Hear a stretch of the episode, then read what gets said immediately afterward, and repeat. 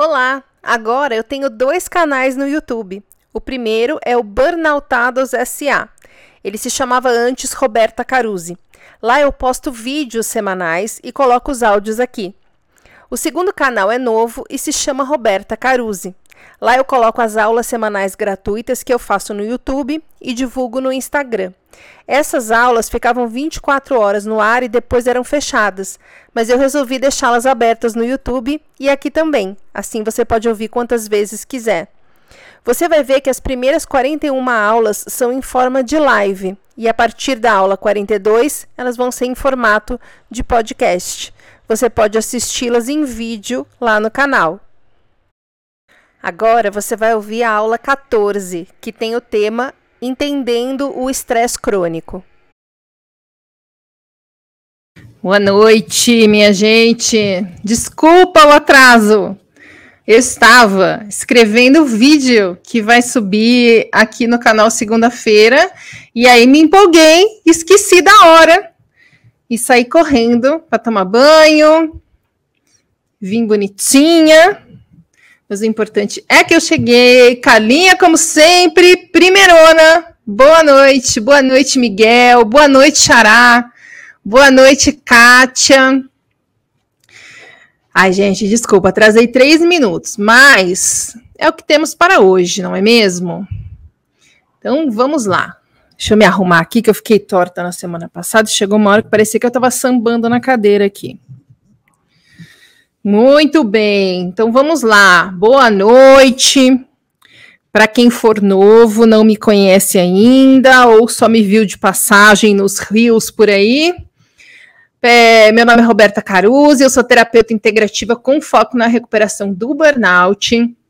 Estou aqui no YouTube, lá no Instagram, sempre falando tudo que você precisa saber para voltar a sua vida normal sem adoecer de novo. Essas aulas às quintas-feiras são abertas, são gratuitas. Por quê? Porque eu tô cansada de gente que fica falando sobre burnout com superficialidade, com ignorância, focando em engajamento, profissional de saúde que fica falando groselha, gente que não passou por burnout fala que passou, gente que acha que saiu do burnout e não saiu, né? E eu tô convencida hoje que eu não passei por esses anos todos de sofrimento, e quem me acompanha sabe o tamanho do sofrimento, quanto longo vem sendo. É, eu acho que eu não passei por isso só por mim, então eu estou aqui assumindo meu papel de ajudar você a mudar a sua vida, tá? Porque não é só remédio e terapia que vai te ajudar. Você tem uma parte que é a maior parte na sua recuperação, que é mudar a rotina, estilo de vida, mudar a sua forma de lidar com as coisas que estressam a gente no dia a dia tá? E nisso eu posso te ajudar. As aulas são gratuitas, quem acompanha sabe que tem qualidade. Eu estudo feito uma maluca e o pagamento que eu cobro de você é engajamento! Dá like, comenta nos posts, curte os stories, compartilha com os amigos, manda nos grupo de WhatsApp, chama as colegas e vambora. Oi, Leda, boa noite, boa noite, Igor, boa noite, Tatiana. Bora para aula, gente? Bora para aula, que hoje a gente vai falar sobre estresse, para que a gente possa entender o nosso maior inimigo atual. Ao contrário do que muita gente pensa, o estresse é necessário ao nosso corpo. A gente está aqui mergulhado no mundo do burnout, do estresse, da tensão, do alerta, tentando combater né, o estresse, baixar os níveis de estresse, lidando com o estrago que o estresse fez no nosso corpo. Né? É difícil para a gente entender como uma coisa normal e palatável essa frase: o estresse é fundamental, é necessário. Mas acontece que o estresse é uma resposta comportamental do nosso corpo, que é adaptativa. Ele é a evolução da gente. Por isso que é necessário. Ah, vamos entender melhor. A gente precisa desse mecanismo de estresse no nosso corpo para que, para que a gente possa sobreviver para que a gente possa sobreviver, para que a gente esteja na rua e venha um ônibus desgovernado na nossa frente, para que a gente possa ter a atitude de simplesmente se esquivar, sair da frente, sair correndo e sobreviver. Então é muito mais importante do que parece num primeiro momento, porque a impressão que a gente tem é que o estresse está aqui para atrapalhar a vida da gente, né? Então vamos entender como é que isso funciona, para a gente poder entender em que ponto que a coisa degringola e passa a nos fazer mal. Porque é entendendo isso que a gente também consegue entender como faz para que isso deixe de fazer tão mal para a gente a partir de agora.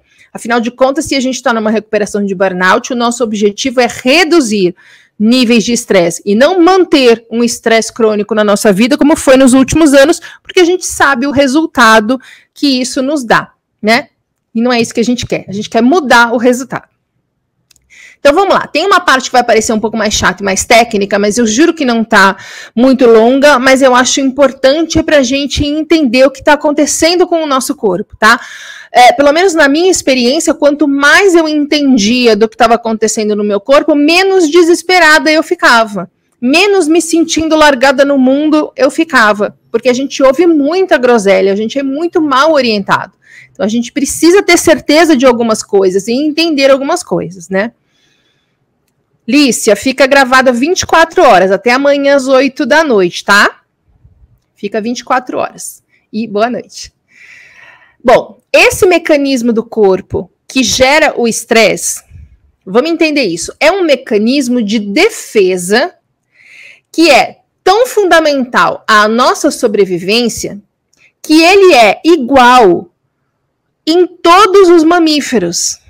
E não só isso, em todas as aves, em todos os répteis, em todos os anfíbios.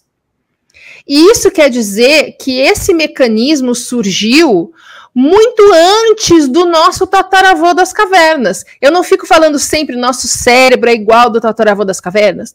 Esse sistema de defesa do nosso corpo que produz estresse surgiu muito antes do tataravô das cavernas. Ele surge junto com as primeiras espécies que apareceram no mundo.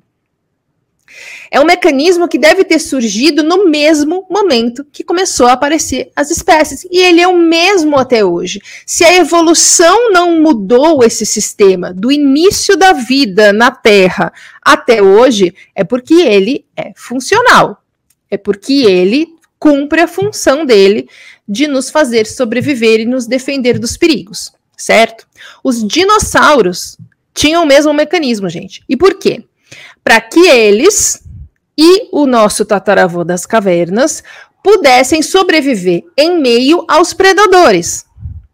Né? Afinal de contas, nosso tataravô das cavernas, dinossauro, todo mundo morava no meio da mata, à mercê de, dos, dos predadores. Você, tá, você vira uma esquina, uma esquina é ótimo, você vira ali atrás da árvore, parece um mamute assassino, um crocodilo, um sei lá, eu não sei o que que tinha. Essa resposta fisiológica ao perigo é importante por quê? Porque ela prepara o nosso corpo para lutar ou fugir diante de uma ameaça à nossa vida. Nós falamos disso já numas duas aulas. O cortisol e a noradrenalina aumentam e vão puxando uma série de outras alterações de funções, pupilas que dilatam, glicose que aumenta, os nossos músculos ficam mais fortes, a nossa resistência à dor fica maior, os brônquios dos pulmões dilatam, nosso foco aumenta, o coração aumenta o ritmo e mais um montão de coisas. A gente vira o Robocop. Vocês já viram aquelas cenas de mães que, para salvar o filho, conseguiram levantar um carro, que depois nem a própria mulher sabe como é que ela foi capaz disso. Porque era um momento de estresse onde o corpo vira o Robocop para que a gente esteja apto a sobreviver do perigo e, no caso de uma mãe, também a fazer com que os filhos sobrevivam.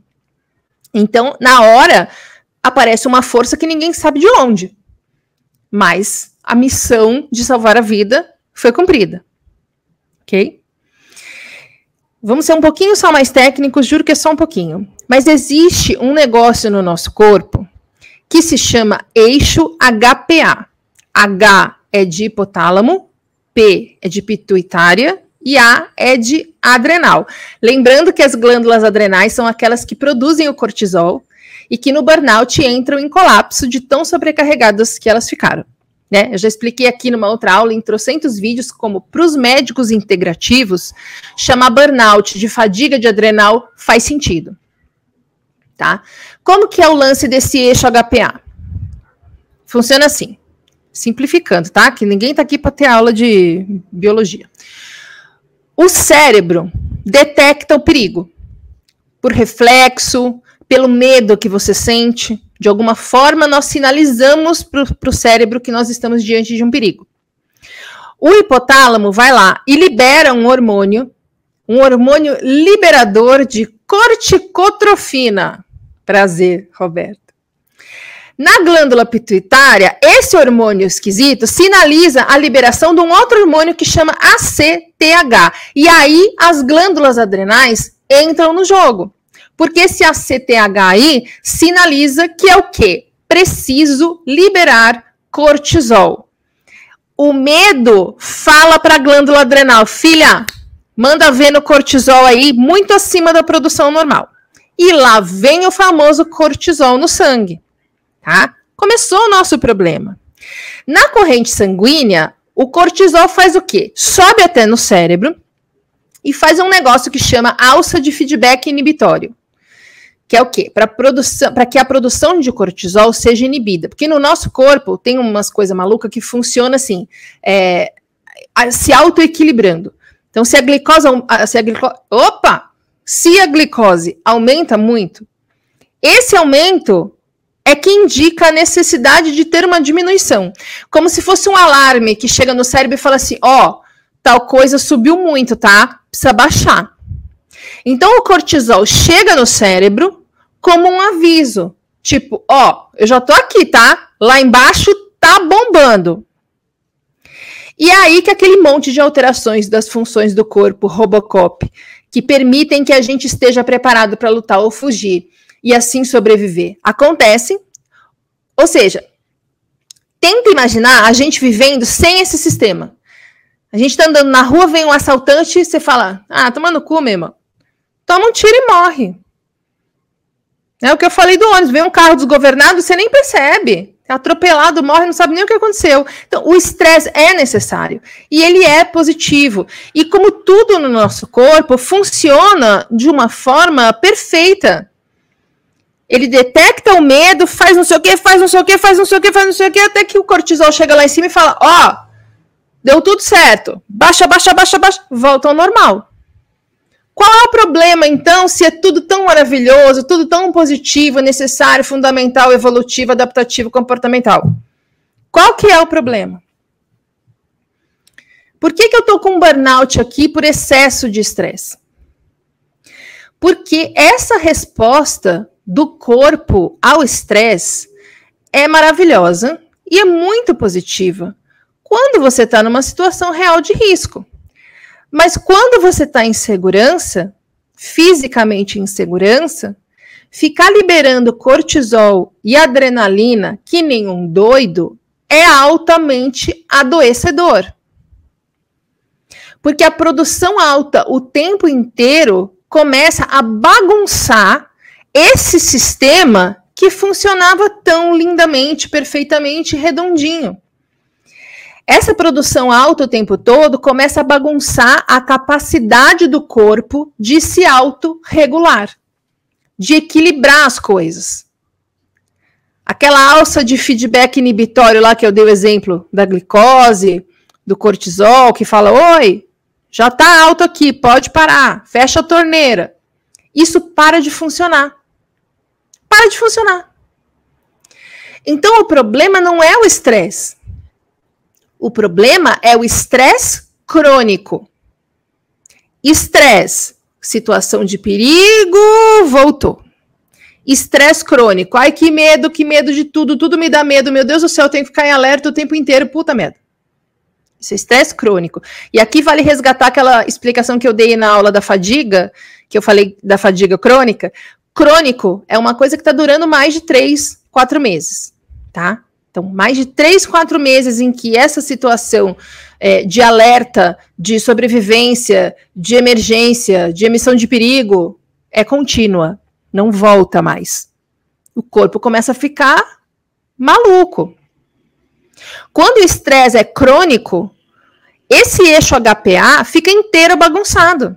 E aí o cérebro, ele não sabe mais se o cortisol está alto demais, ele não sabe é, o que está acontecendo, se, se, o perigo passou, o que, que é para ele fazer.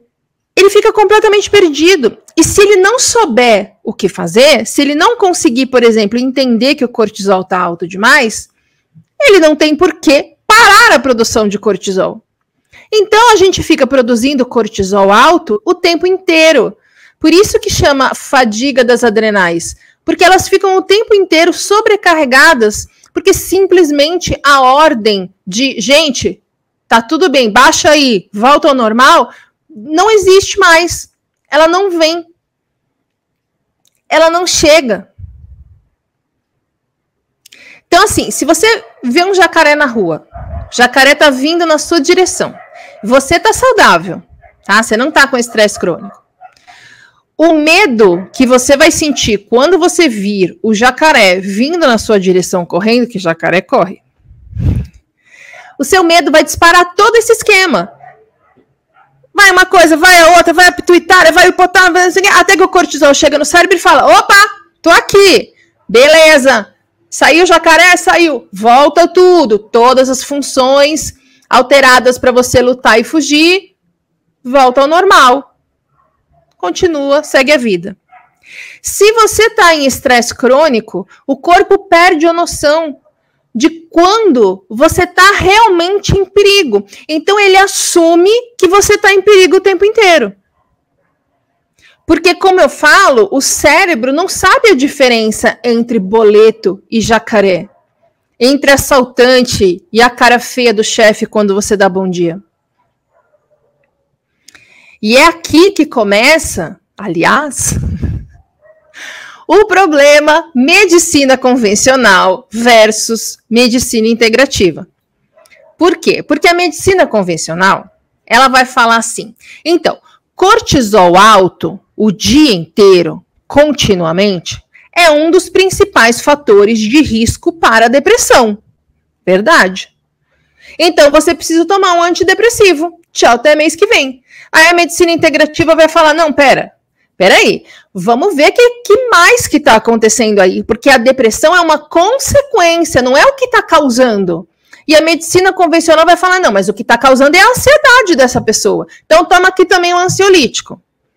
E aí a medicina integrativa vai falar: meu irmão, tu olhou esse intestino aqui? Essa adrenal aqui que está desmaiada? Você olhou? Entende a diferença de abordagem? E de novo eu fiquei torta. Ai, deixa eu me arrumar aqui. Pronto. Voltando. Agora que eu já falei mal da medicina alopática, que é meu principal passatempo atual. Além do estresse crônico ser o principal fator de risco para depressão, ele é tóxico para os neurônios. Olha a bagunça que vira o nosso corpo. Você vê como é, a gente começa a entender tudo o que acontece e começa a fazer mais sentido a gente se sentir do jeito que a gente se sente. Porque num primeiro momento eu lembro que eu falava, mas é muita coisa, cara. Deve ter alguma coisa muito grave acontecendo comigo. E as pessoas não estão achando e tem um problema muito grave. Mas é porque o corpo está inteiro perdido, bêbado, louco, completamente louco. Então, o estresse crônico, voltando aqui, é, ele é especialmente tóxico para os neurônios produtores de dopamina. Vocês sabem o que é dopamina? Perdão. Perdão de novo. Muita gente fala erradamente que dopamina é o hormônio do prazer. Não é isso. A dopamina é um, um neurotransmissor que o corpo fabrica que está totalmente ligado à motivação. É o que faz você querer fazer as coisas, conquistar as coisas, conseguir as coisas, chegar nas coisas. E é por isso que no burnout a gente desanima e quer desistir a cada cinco minutos. A gente não está motivado mais para fazer nada por conta, como resultado, como consequência desta zona que está rolando no nosso corpo, porque o cérebro simplesmente não sabe mais o que, que é para fazer e ele então assumiu que a gente está sob perigo o tempo inteiro. E é por isso também que acontecem situações quando a gente já está meio ligado que está dando defeito e tal, mesmo antes de ter o diagnóstico ou de desconfiar de burnout, mas a gente já está vendo que não está dando certo. Você está numa praia deserta, super gostoso de férias, acontece uma coisinha desse tamanho e você surta. Você surta como se você tivesse no meio da guerra. Porque apesar de em volta de você estar tudo bem, tranquilo, em paz e seguro, o seu cérebro tá maluco. Ele não consegue mais entender que tá tudo bem, que você tá na praia deserta com amigos, em segurança, com conforto. Ele não entende, ele entende que você está no meio da guerra do Afeganistão, no meio do campo de batalha, com bombas e minas estourando, explodindo em todos os lugares. Vem um pernilongo numa situação de segurança e você surta. Isso é consequência do cérebro que está lá doidão. E além de tudo, a gente não tem motivação para fazer nada, para mudar, para procurar ajuda, porque a gente não está mais com motivação. Também por consequência do cérebro tá maluco. Tá? Ó, a Sônia falando aqui. É muito dolorido passar por isso. O corpo parece que vai explodir. A cada surto vem o desânimo. Exatamente. A gente fica meio que preso num ciclo, né?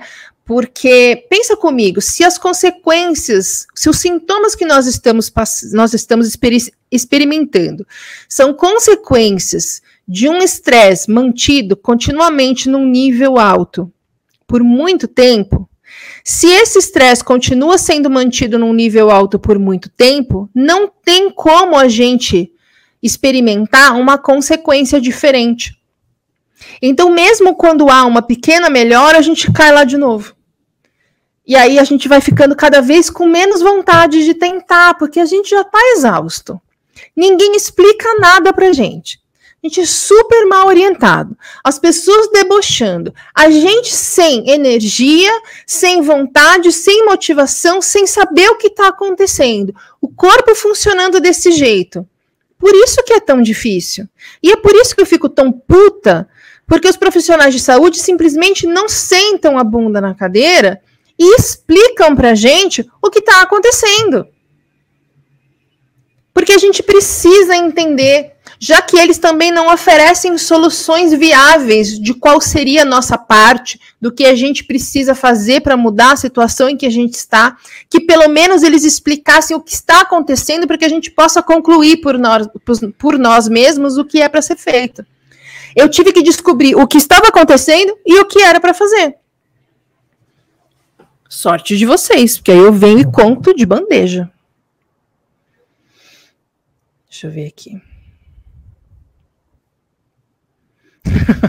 A Flávia é das minhas. Adoro falar mal da medicina alopática. Aê, amiga! Boa noite, Inês! Oi, Valnice. Tenho que ir. Ela vai ver gravado com certeza depois. Olha, o nome dela aqui: menos fadiga, mais vitalidade.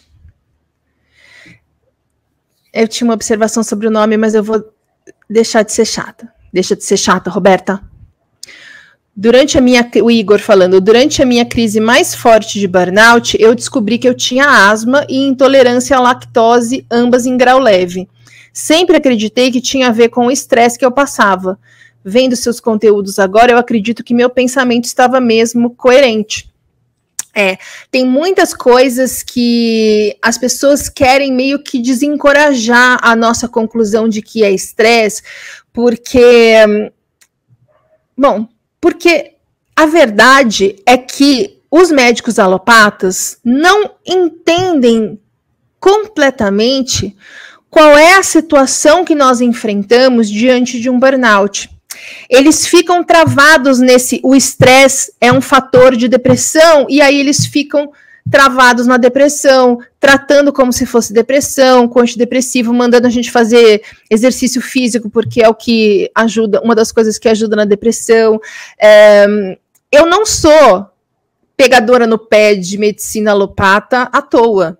Eu tenho uma vasta, infelizmente, uma vasta experiência com esse tipo de medicina e eu posso afirmar categoricamente 99,99% ,99 dos profissionais da medicina alopata não sabem tratar burnout. Eles não entendem nem o que está acontecendo. Porque quando eles veem, ah, cortisol alto, fator de depressão, pronto, eles vão para depressão e, e não voltam, perdemos, perdemos o médico.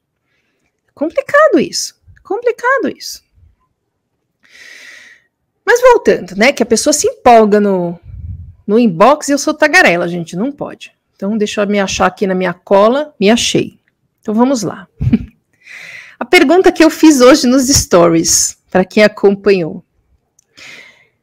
Meu cachorro também tem esse eixo HPA, certo? Já que todos os animais têm o mesmo eixo HPA. Nós, o macaco, o rato, o cachorro, a cacatua da tia Doralice, o dinossauro pet do nosso tataravô das cavernas. O sapinho, todo mundo tem esse eixo HPA. Mas o meu cachorro não tem burnout. Por quê? Ele não tem porque, com exceção de nós, homens, homens no sentido de ser humano, né? Já vem o pessoal da homens e mulheres e todos os gêneros. O cachorro não fica pensando, ele não consegue pensar se ele vai ser abandonado amanhã. Ele não fica preocupado eh, na hora de dormir, ele fica pensando, gente, e se faltar ração? E se meu dono esquecer de comprar ração? E se faltar ração no mercado? Ele não consegue ter esse raciocínio. Será que vão me botar para dormir na pia? O cachorro. Ele não consegue. Ele vai lidando com as coisas conforme as coisas vão acontecendo. Certo?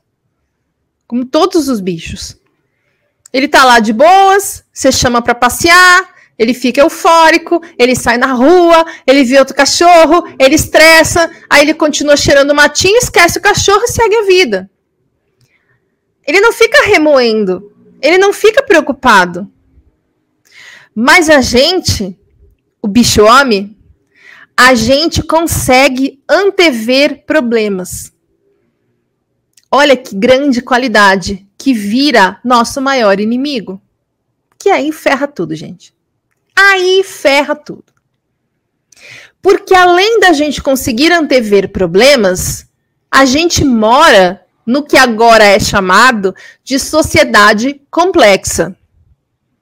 Né? Então, o tio Aderbal, que teve o ápice de sua vida nos anos 50, tem o, o eixo HPA e tem uma capacidade de antever problemas. Mas a quantidade de informações que o tio Ademar recebia pelos sentidos dele nos anos 50 era absurdamente menor do que o que a gente recebe. Porque a gente vive o tempo inteiro, dia e noite, em um ambiente hiper estimulante. E esse ambiente hiperestimulante é hiperestressante, porque hiper nível, nível de estímulos o tempo inteiro bagunça o nosso sistema de regulação de estresse. Só isso. Só isso já bagunça. As coisas evoluíram rápido demais. O nosso sistema não conseguiu acompanhar a evolução humana não consegue acompanhar a evolução da tecnologia. Gente, pensa o seguinte: de 1972 para hoje, 50 anos, quanto que a tecnologia evoluiu? Eu lembro quando eu tinha, acho que 3 anos, 3, 4 anos, ou seja, 74, 75 no máximo. Eu lembro meu pai chegando em casa com uma TV colorida. Que era tipo uma coisa inédita. Eu não tinha visto ainda na casa de ninguém. Eu lembro eu com 10 anos, ou seja, 80, 81, mexendo num videocassete que abria a tampa assim para cima. Quem tem minha idade vai lembrar.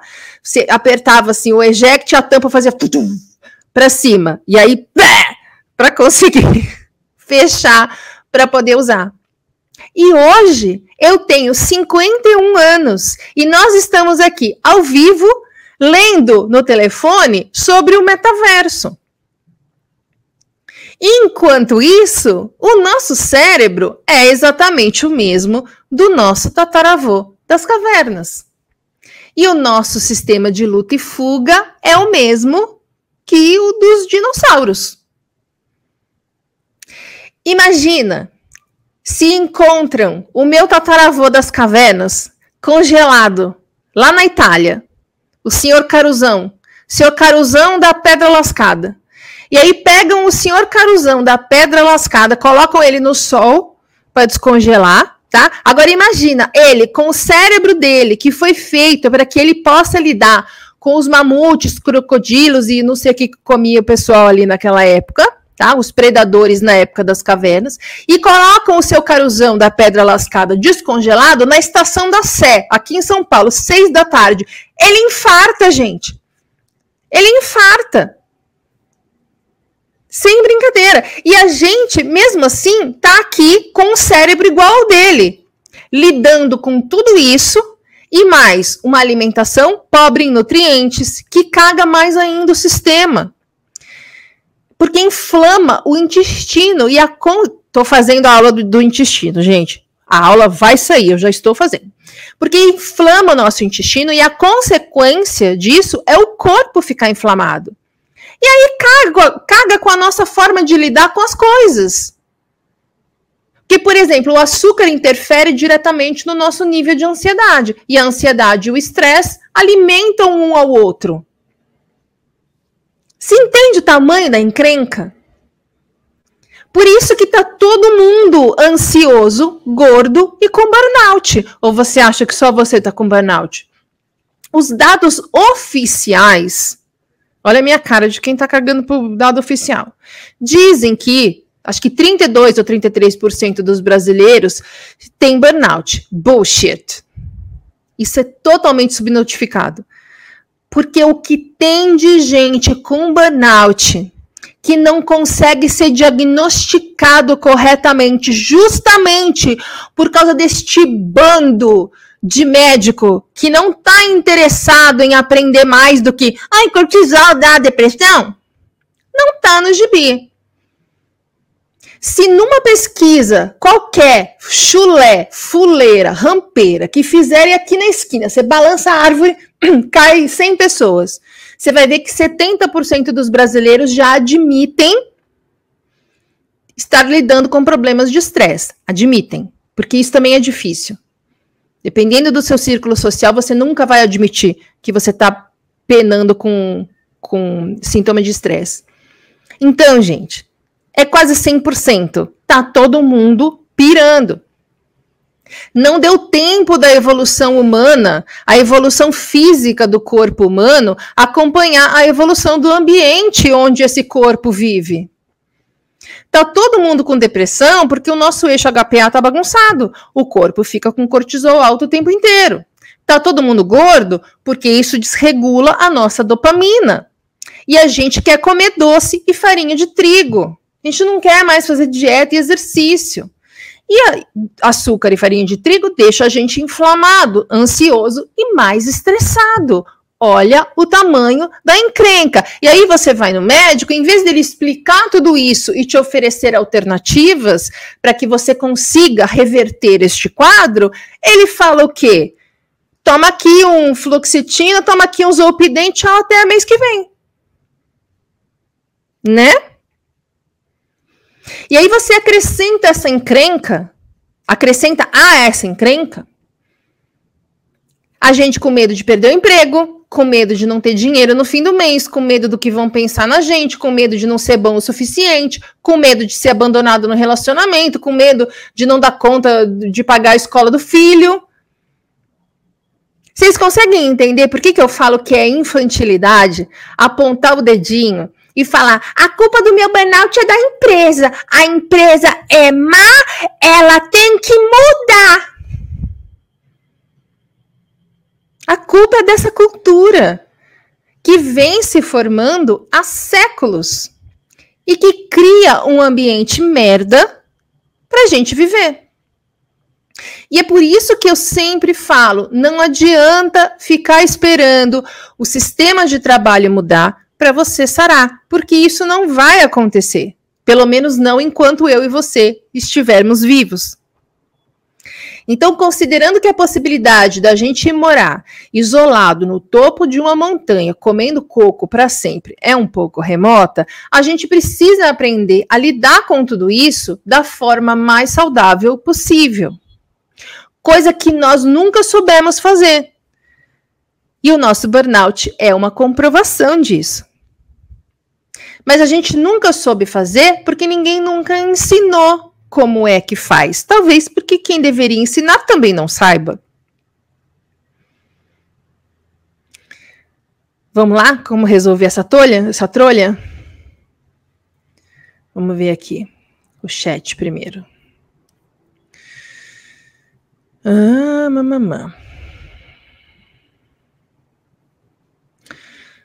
Libertação Animal é o nome do, do arroba. Tive burnout ou tenho até hoje um pouco mais fraco, desde 2019. E no momento estou tomando remédio para baixar o cortisol, porque depois do burnout fiquei com tireoidite de Hashimoto. Não. De Hashimoto, compulsão alimentar, e no último exame de sangue estava no último degrau normal da glicose. Você está indo em que tipo de médico? E no último exame de glicose, depressão, eu tinha vários antes. Me conta, libertação animal qual é seu nome e se você está tratando com médico da linha integrativa ou médico alopata, porque isso aqui dá com cara de médico alopata. Hum... Túlio. Tudo começou com com hipo, hipertiroidismo. Tratei e virou hipotiroidismo. Logo em seguida veio a fadiga adrenal. Veio fiquei três anos para me sentir melhor usando hidrocortisona e hormônio de secado da tiroide. É, burnout tem como consequência o hipotiroidismo e aí você precisa, não você, todo mundo, precisa ir num médico que entenda que o hipotiroidismo é uma consequência e não uma causa dos seus sintomas. E enquanto não tratar o que causa esse hipotiroidismo, as consequências não vão embora, tá? Isso quem faz é o médico da linha integrativa, mas me parece que você aqui está se sentindo melhor, né? Que bom. Isso é bom, isso é bom. Libertação animal. Depois do burnout que surgiu em 2019, nunca mais fui a mesma. Mas você nunca mais foi a mesma porque você não conseguiu ainda sair desse burnout. Né? Não quer dizer que você nunca mais vai ser a mesma. Só quer dizer que o seu tratamento muito provavelmente está errado. Gente, a Flávia, precisamos ser muito amigas, Flávia, porque além dela falar mal de médico alopata, ela é psicanalista e só indica psiquiatra integrativo para os pacientes. Flávia, te amo. Inês, o estresse crônico. Ai, meu Deus, eu pulei aqui.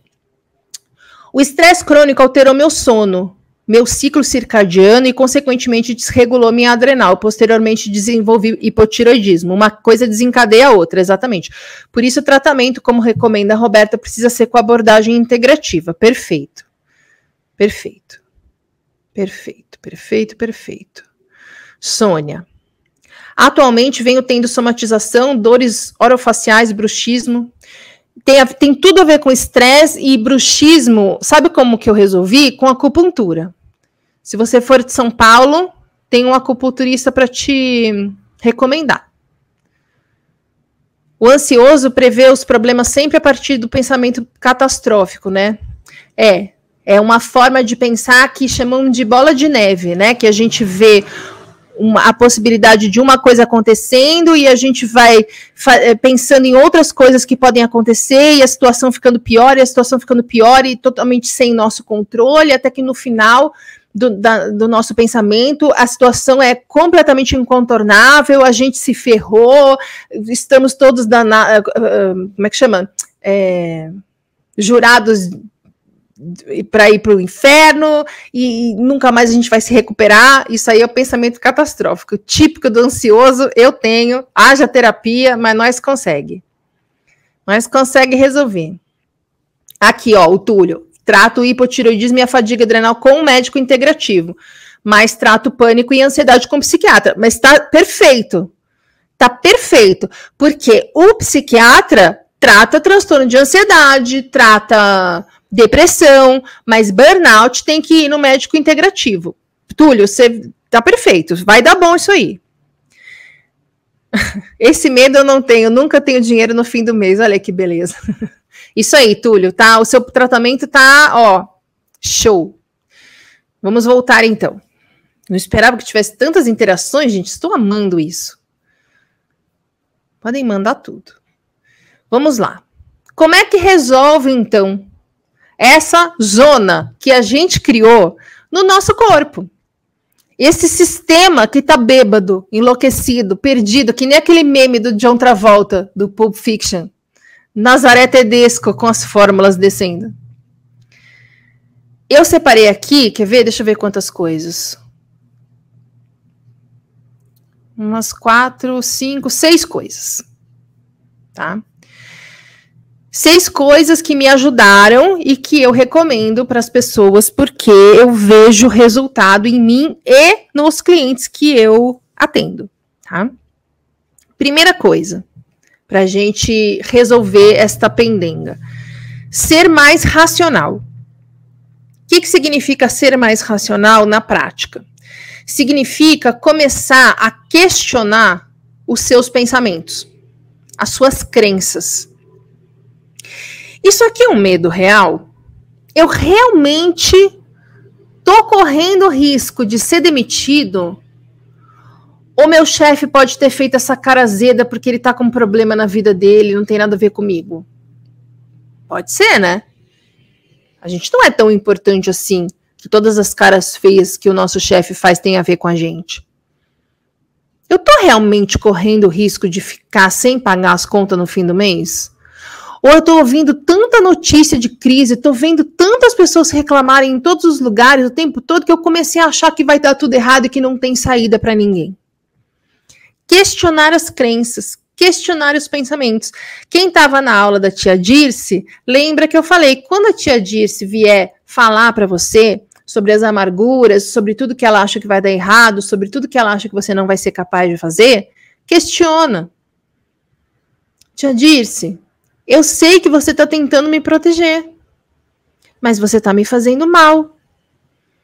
Eu não preciso ter medo por causa disso, disso, disso. Eu tô fazendo tal coisa, eu fui no médico tal, eu vi um vídeo da Roberta, aprendi que não sei o que, entendi tal coisa.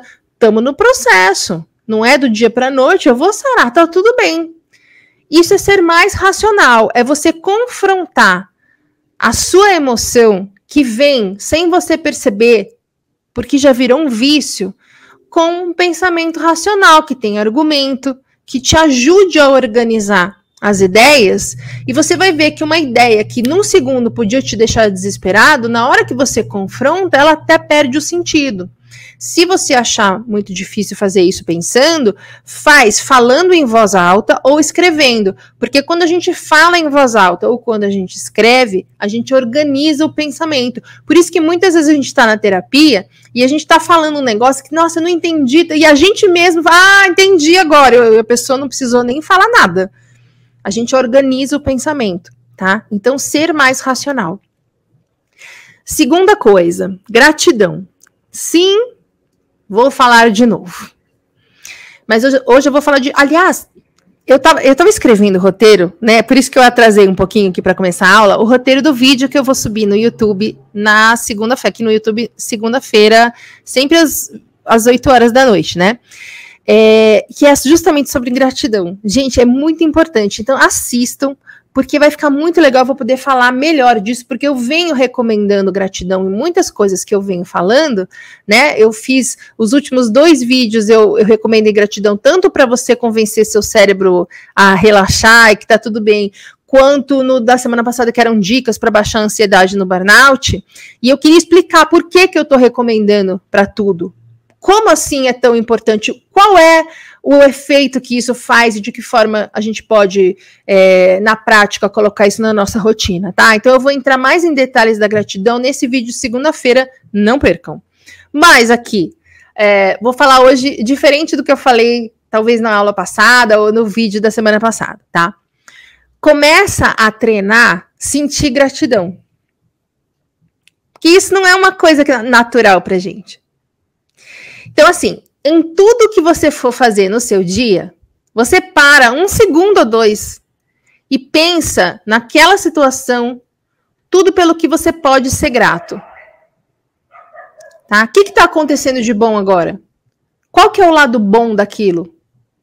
Por exemplo, meu emprego é uma bosta, eu demoro duas horas para chegar aqui, minha vida é uma merda, eu só me ferro. Primeiro, questiona: eu só me ferro mesmo? Ou eu ouço tanta gente reclamando no ônibus que eu acabo me contagiando com o mau humor e eu chego dando bom dia e desço no último ponto completamente sem esperança? Esse emprego, o que, que ele tem de bom? Tudo bem, ele pode ser uma merda no geral, no final das contas. Mas enquanto eu não arrumo outro, o que, que esse aqui tem de bom? O, o que, no que, que meu trabalho ajuda na vida das pessoas? Como eu posso fazer o dia de quem eu estou atendendo melhor? Como eu posso fazer essas tarefas que eu realmente odeio de uma maneira que seja menos sofrida? Focando no presente, é, entendendo o benefício que isso tem, a mudança que isso pode acarretar na vida de alguém. E que bom que eu possa andar, né? Até o ponto do ônibus, pegar ônibus, pagar a conta. O que está me incomodando? O que, que me incomoda de verdade nesse emprego? O que, que eu posso fazer para mudar? Porque ficar reclamando só piora as coisas e só piora a bagunça do corpo. Nós vamos falar disso no, no vídeo da segunda. O que, que eu posso fazer para mudar essa situação? Com os recursos que eu tenho hoje. Tá? Terceira coisa, sono. Sim, nós vamos falar de sono. Porque, gente, dormir pouco faz a nossa amígdala cerebral ficar confusa. E a amígdala é a parte do cérebro que detecta o perigo e arma todo aquele esquema de defesa que eu expliquei lá do eixo HPA. A amígdala é tipo botãozinho de start. Na hora que ela fala, uh, perigo, começa a mudar tudo, começa a zona. Se o sistema cerebral de defesa já está completamente pirado, sem saber para onde correr, sem entender o que está acontecendo, se você dorme pouco, fica pior. Aí que ferra tudo.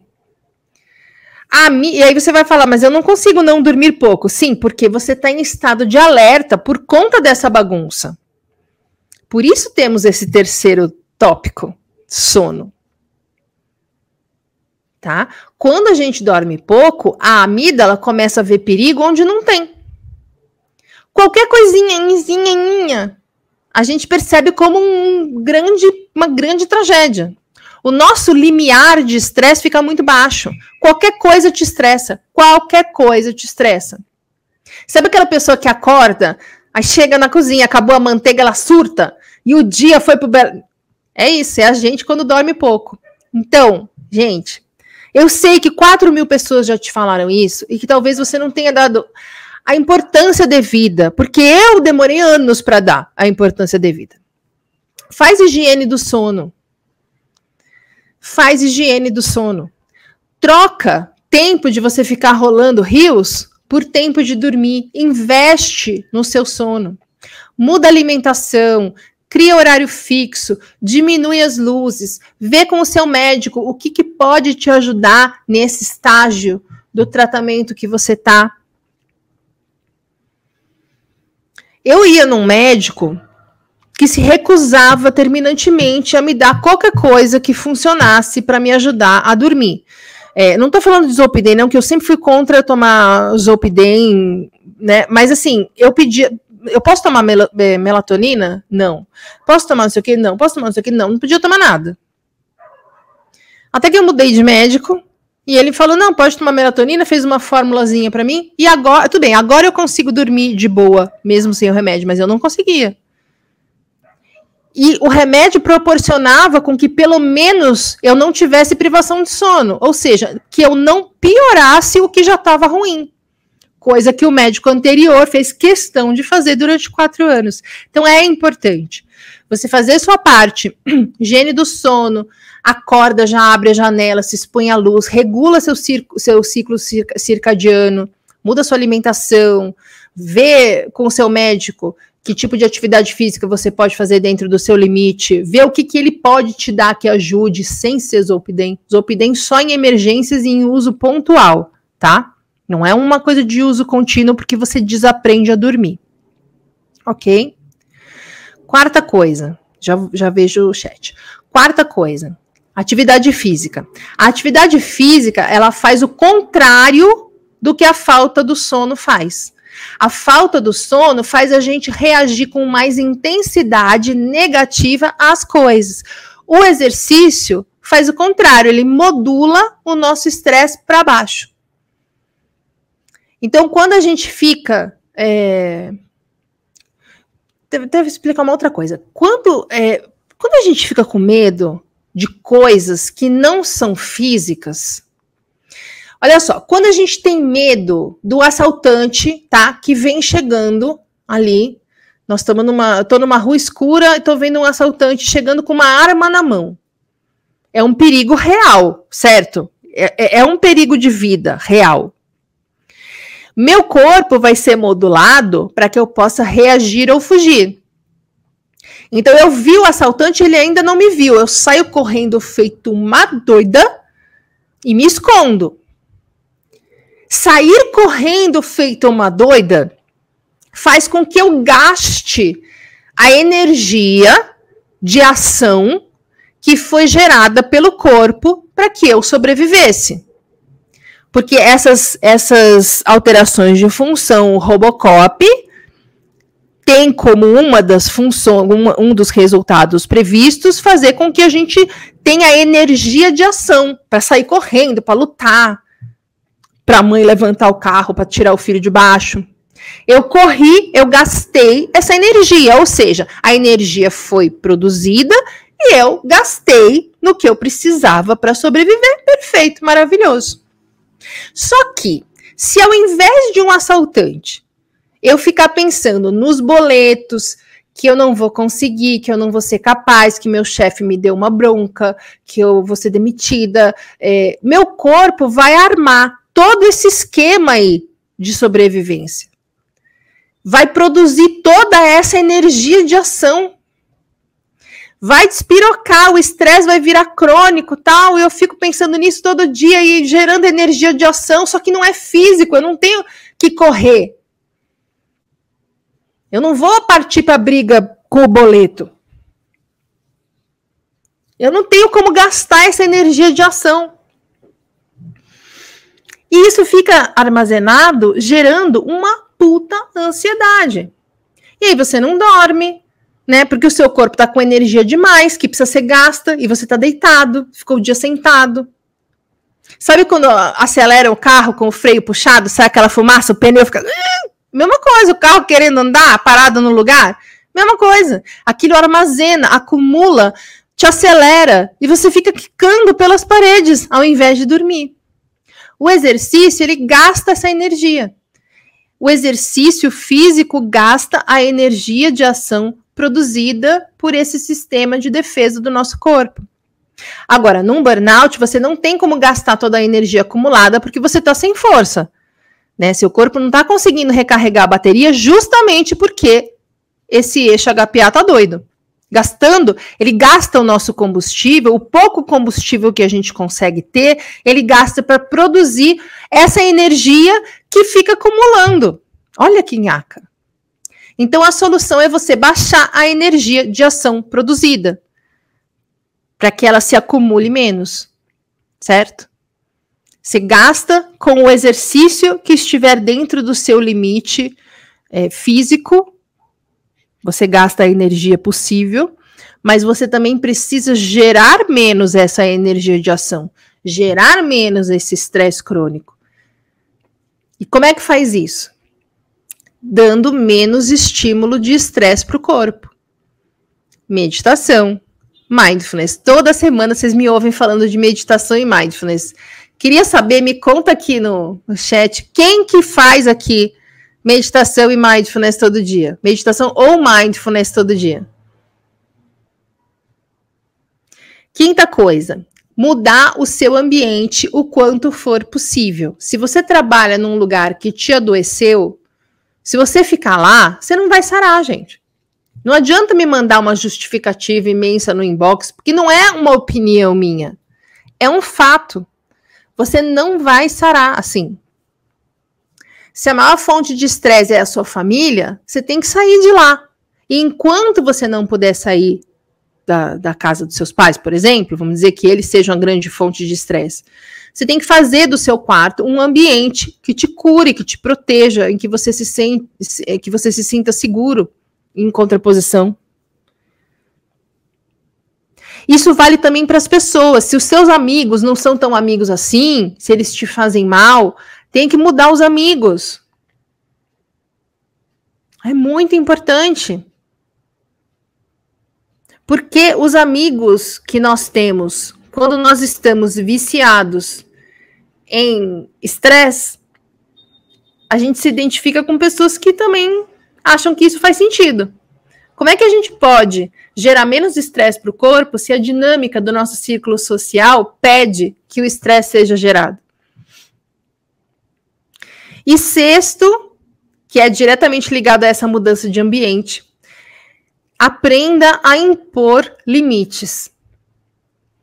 Priorizar a sua saúde, evitar esse hipervolume de informações, sabe, se eximindo de fazer as coisas que te façam mal, começar a falar não, começar a falar não vou, começar a priorizar a sua saúde física e mental e não a imagem que as pessoas têm de você, mantendo sua sanidade, controlando a sua ansiedade, diminuindo o ritmo, diminuindo o número de coisas que você faz ao mesmo tempo ok? Então, deixa eu voltar aqui na minha cola. Claro que eu cliquei errado e agora pulou aqui. Então, primeira coisa, ser mais racional. Questiona as crenças, confronta as emoções, vê se o medo é seu ou se você está acostumado. O que, que você pode mudar? Qual é o lado bom das coisas? O que está dando certo? que, que você pode agradecer? E aí, segunda coisa, gratidão. Começa a treinar. Encontrar no seu dia a dia, na sua rotina, no seu trabalho, na sua família, nos lugares em que você estiver, o que está acontecendo de bom? O que, que você pode agradecer? Terceiro, cuida do seu sono. Cuida do seu sono, porque pouco sono, dormir pouco, só deixa tudo isso muito pior. Quarto, atividade física. Atividade física ajuda a gente a gastar essa energia de ação. Tá? É, faz com que a gente, o corpo lide melhor com o estresse e gerar menos essa energia de ação, gerar menos estresse e menos tensão, praticando meditação, praticando mindfulness. Quinto, mudar o seu ambiente o quanto for possível. Isso inclui as pessoas. E sexto, é, aprendendo a, a impor seus limites, a priorizar a sua saúde e não o que as pessoas acham que você deve fazer. E assim a gente consegue fazer com que o corpo lide melhor com tudo isso funcione melhor, saia desse estado de alerta. Porque, por exemplo, se o corpo está o tempo inteiro em alerta, e se ele acha que nós estamos em perigo o tempo todo, ele está o tempo todo em alerta. A gente não consegue entrar em sono profundo na hora que a gente vai dormir. Porque ou você está em alerta, ou você tem sono profundo. As duas coisas não são possíveis. Se você não consegue entrar em sono profundo, você dorme mal. Se você dorme mal, você fica mais estressado no dia seguinte. E aí você fica preso num ciclo. Como corta? Fazendo essas coisas que eu acabei de fazer. Claro que isso tudo em paralelo ao tratamento correto que deve ser feito, que eu estava falando inclusive aqui no chat hoje. Ok? Deixa eu ver o que eu não respondi aqui. Roberta, você tem algum médico integrativo que você possa indicar? Sim, senhora. Doutor Alan Dutra. Vou escrever aqui. Porém, peraí. Doutor Alan Dutra. É... O doutor Alan é absurdamente, maravilhosamente bom. Porém, caro e a agenda dele já deve estar para o meio de 2023. Vale todos os reais que nós pagamos lá? Sim, porém é complicado. É complicado. É complicado. Cristiane, estou gastando com yoga? Ah, gastando a energia.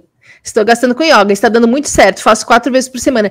Cristiane, yoga é maravilhoso, porque a yoga, ela não vai gastar tanto a nossa bateria que a gente não está conseguindo recarregar, né, do nosso limite físico. Ela ajuda, né, o corpo a se movimentar de uma maneira saudável e de quebra ainda ajuda a gente na questão de treinar, exercitar, a, exercer a presença. Ou seja, ela ajuda a gente nesse trabalho de mindfulness, de baixar a, a ansiedade. Yoga é super legal. Lian Kun também é bom, Tai Chi também é bom, Pilates também é bom. Aqui, libertação animal. Acho engraçado essa arroba. Eu tive que sair do lugar que me adoeceu. Isso realmente é um fato. Depois de um ano e meio, tomei coragem para trabalhar em home office. mas em outra empresa, né? É, Leda, você acha que o medo, o pavor de tentar ganhar uma renda extra em algo que eu me formei, pode ser por causa dessa síndrome? Fico me perguntando, será que vão gostar do meu trabalho? Vão me julgar? Não, é o contrário. Você ter tanto medo é, a ponto de travar na hora de tentar. É, ficar pensando o que, que vão pensar de você, qual vai ser o julgamento das pessoas em relação às suas escolhas, às suas conquistas e ao seu trabalho, é isso que, em longo prazo, se for somado a uma sobrecarga alta e a um ambiente hostil, pode te levar a um burnout. Tá? É o contrário. Não é que você, não é que você tem medo porque você tem burnout. Você tem burnout quando o medo é, como a gente falou aqui hoje, alto, contínuo, por muito tempo. Aí você tem estresse. Quando esse estresse é somado a uma sobrecarga alta e a um ambiente hostil, você então tem um quadro de burnout tá? É o contrário do que você estava achando. Beleza. É isso, minha gente.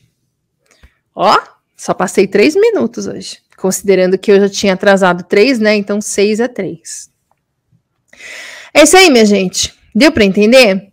O tamanho da encrenca que o nosso corpo está tendo que, que processar, que, com que lidar, que administrar nesse momento em que a gente está com o estresse muito alto há muito tempo, e entendendo o tamanho da encrenca, a gente começa a entender como é que desarma essa bomba, fazendo tudo isso que eu recomendei agora no fim da aula. E aí começa a dar bom. Aí começa a dar bom. É um jeito de você é, colaborar com o seu corpo, ajudar o seu corpo a entender o que ele precisa fazer para sair dessa situação. Tá? Se você for pensar, é muito legal. A gente porque o problema maior, eu acho, dos tratamentos de burnout que oferecem para gente hoje em dia, na maioria dos casos, é que você não entende o que está acontecendo. Se a gente não entende qual é o problema, como é que a gente pode resolver o problema? Você não consegue resolver um problema se você não entende que problema é esse, né? Você olha um gato, você olha ver um gato, mas na verdade é um tigre, ele te come, não tem jeito.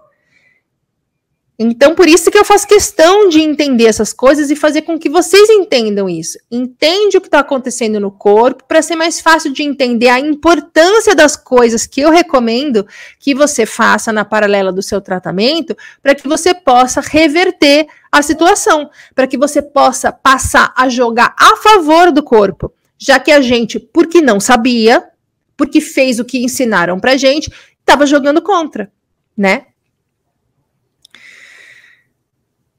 Cristiane, é isso e mais um monte. Adorei. Isso aí, Inês. Olha aí, conhecimento é fundamental. A libertação animal, sim, em outra empresa. Ah, então ótimo. Porque às vezes mudar o formato de presencial para home office sem mudar a empresa deixa a situação até pior, né? Mas se é outra empresa, então ótimo. Fez bem, fez muito bem. Túlio, durmo bem, apesar de tomar alprazolam. Gente, eu não sei nome de remédio, tá? Entendo aqui pelo comentário que é um remédio para dormir, apesar de tomar alprazolam para dormir. Como saudável, faço corrida, caminhada e musculação.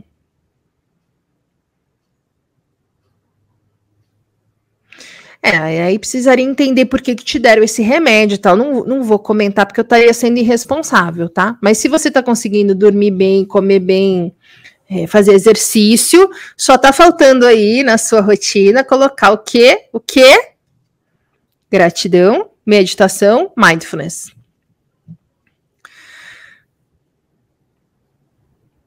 Não quero passar nem na frente do que me adoeceu. É, não, pelo amor de Deus. Saí do estresse do trabalho e agora enfrento o estresse em casa. Minha mãe não respeita nem o limite do meu quarto, mas já estou me organizando para arrumar o meu canto. Isso aí.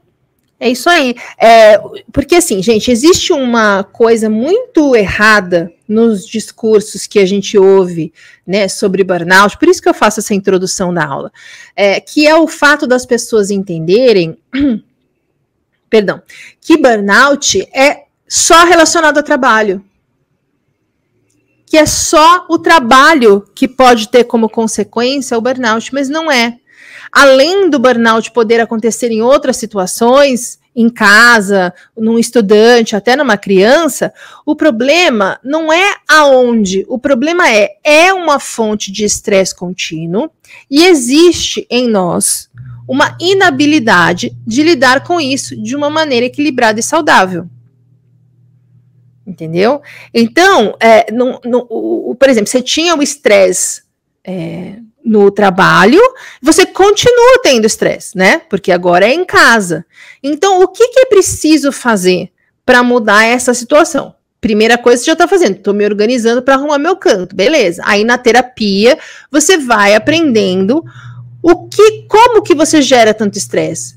Por que, que a sua mãe não te respeitar machuca tanto você? Você não consegue se impor, não consegue impor limite. Aí é, é isso que a terapia vai cavar para entender, para que você passe a conseguir sobreviver com saúde mental em um ambiente que seja estressante, ou seja, que você consiga sair mais rápido e no tempo que você for obrigado a ficar lá, você consiga lidar de uma forma mais saudável, entendeu?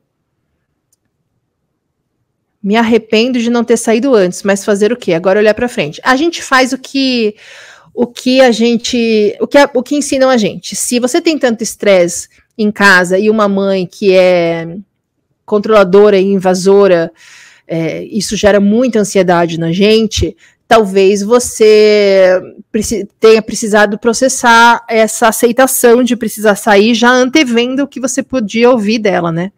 Te entendo, amiga, te entendo. Alprazolam para induzir o sono, tá?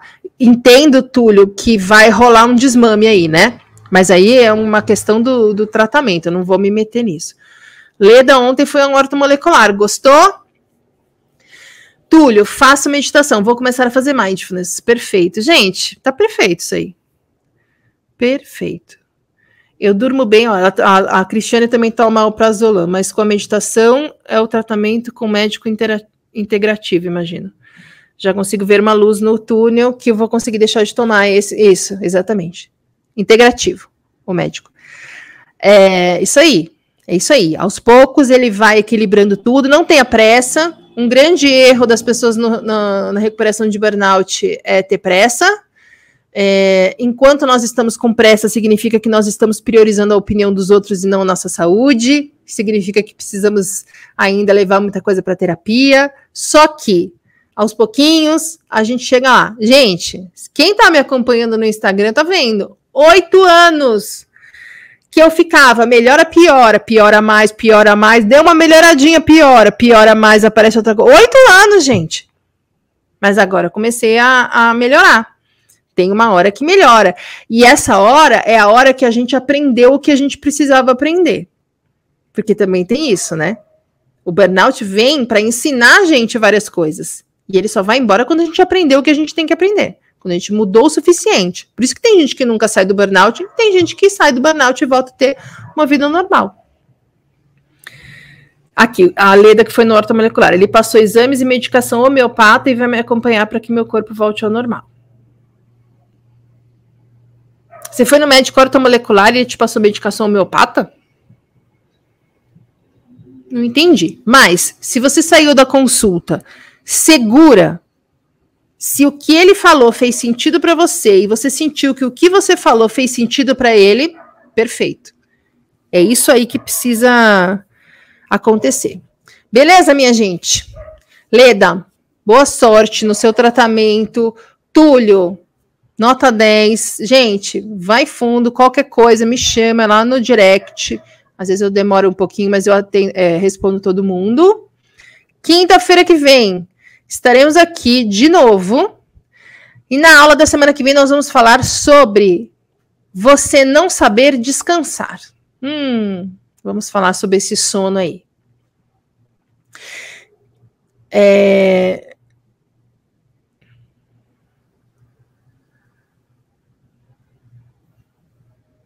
Não, ó, olha aqui que a é, DNI Garcia. Deve ser Dani, né?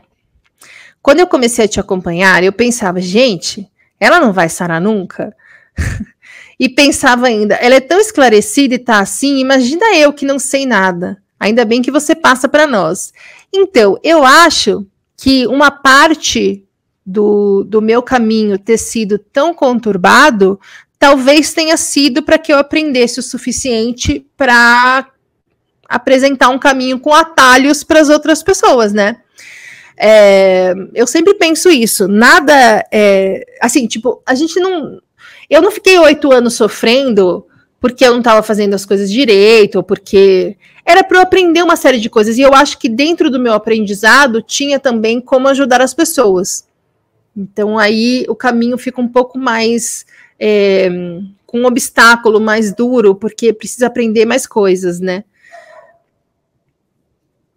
Valdirene, sou assistente social, sofri assédio moral, fibromialgia, menopausa, já usei várias medicações lutando aqui. Valdirene, você foi no psiquiatra, né?